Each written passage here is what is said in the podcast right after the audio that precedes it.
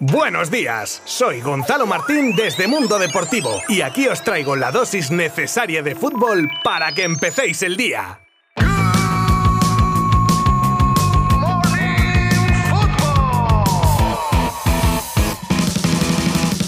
Comenzamos como cada día con los resultados de la noche anterior. En este caso teníamos como destacado el partido entre Getafe y Athletic que cerraba la jornada 16 del Campeonato Nacional de Liga y que acababa en empate a cero. Resultado que no modifica los puestos comprometidos de la clasificación en los que el Real Madrid es líder a 8 puntos, el Sevilla segundo, seguido por su vecino el Betis. El Atlético de Madrid es cuarto y detrás se sitúa Real Sociedad, Rayo Vallecano y en séptima posición el Fútbol Club Barcelona. Además hoy tenemos Champions última jornada de la fase de grupos en la que muchos equipos se juegan el todo por el todo. Estos son los partidos del día de hoy. Leipzig City, PSG Brujas, Shakhtar Sheriff, Dortmund Besiktas, Oporto Atlético de Madrid, Real Madrid Inter de Milán, Ajax Sporting de Portugal y Milan Liverpool. ¡Hala!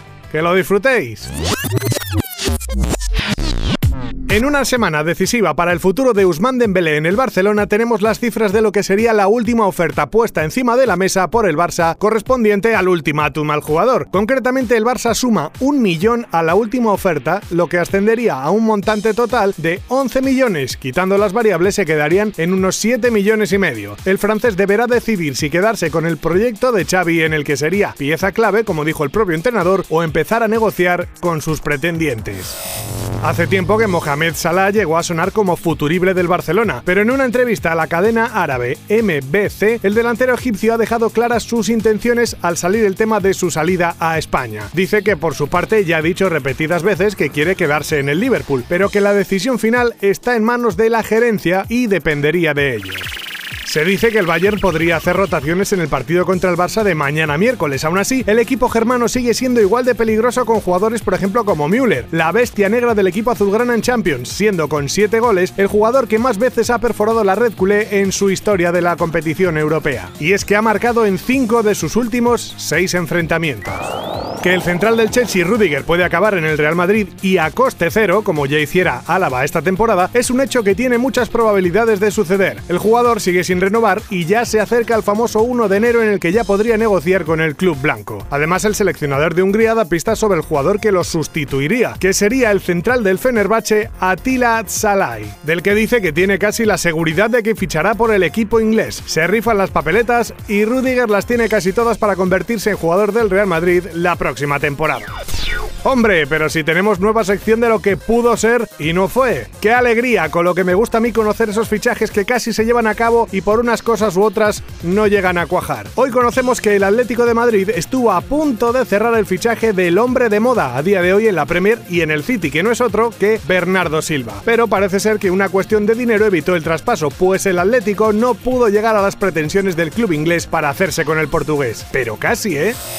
Cuando los resultados no acompañan, siempre salen las críticas y en este caso al tratarse de los malos resultados de un equipo diseñado para ganarlo todo como el PSG, todavía más. Desde Francia ya se han ensañado con Leo Messi y ahora le toca a su entrenador Mauricio Pochettino, del que desde el equipo tachan de demasiado diplomático en una plantilla con jugadores acostumbrados a tener mucho poder. El medio francés cree que el equipo necesita un entrenador con más mano dura, perfil que no encaja con el argentino. Y lo malo para él es que no es solo la prensa, sino que desde el propio vestuario se filtran las dudas con su mister, sobre todo por sus habilidades técnicas. Vaya papelón que tiene don Mauricio Pochettino.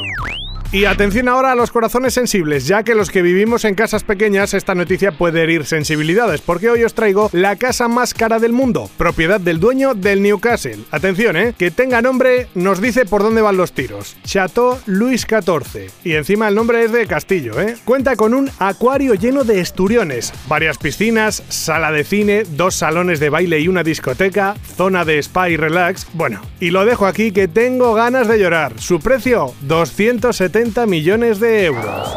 Tras el aniversario de la muerte de Maradona siguen saliendo anécdotas de sus conocidos y allegados. En este caso es su masajista personal el que cuenta cómo se conocieron y Diego le nombró su masajista y única persona que lo trataría. También cuenta cómo lo llamaba a cualquier hora del día y que tenía un ritual desde que se conocieron en el que antes de los partidos se acercaba a él, le enseñaba el escudo de su camiseta y le daba un beso en la frente. Rituales aparte, ensalza a Maradona y a su tren inferior, el más musculado y bueno que había visto nunca, añadiendo que jamás tuvo rotura, contractura o pinchazo de ningún tipo.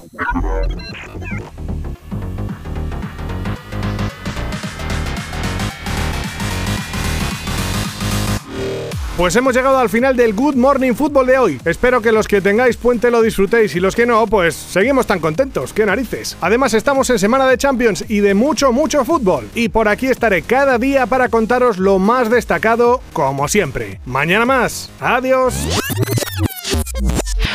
Mundo Deportivo te ha ofrecido Good Morning Football, la dosis necesaria de fútbol para comenzar el día.